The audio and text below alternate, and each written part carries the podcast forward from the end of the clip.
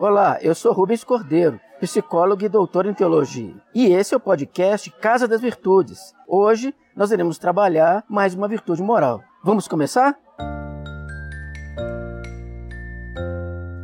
Você sabe o que significa ser uma pessoa íntegra?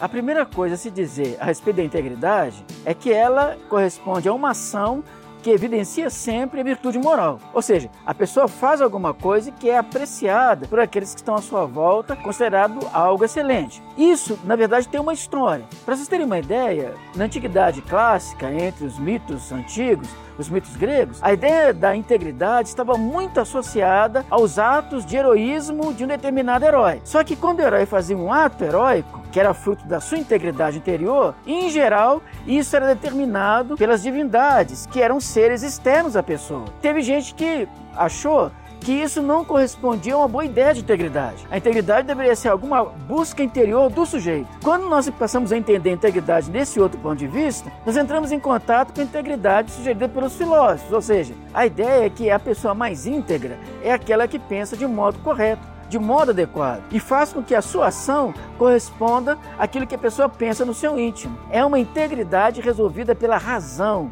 Isso é muito importante. Via de regra, essa ideia de integridade era o contrário de uma ação determinada por impulso.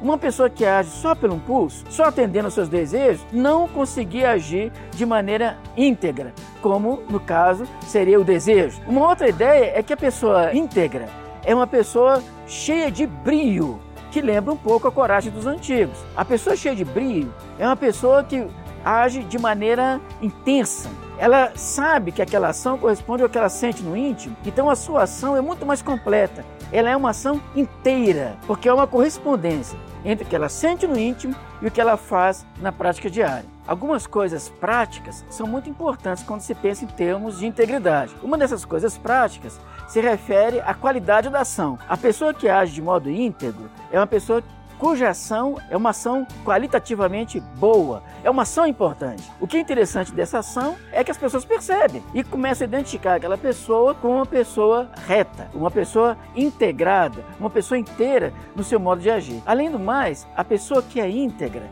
ela procura julgar a realidade de modo imparcial. Ela não vai nem para a direita nem para a esquerda, ela julga a realidade como a realidade se apresenta diante da sua retina.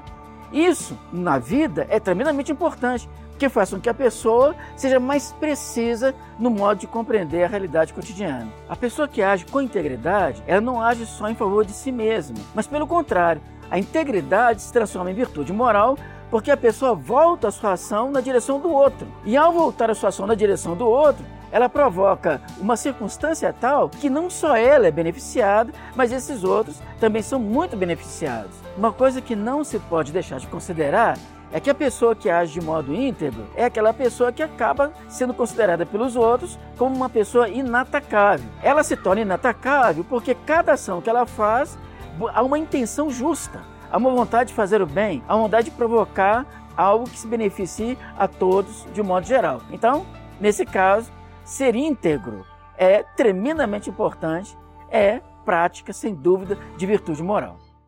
Gostou desse programa? O Casa das Virtudes é um oferecimento do programa Bene, formação ética e socioemocional, em parceria com o Colégio Batista Mineiro. Para mais informações, acesse institutoexis.org.br/bene. Até o nosso próximo encontro.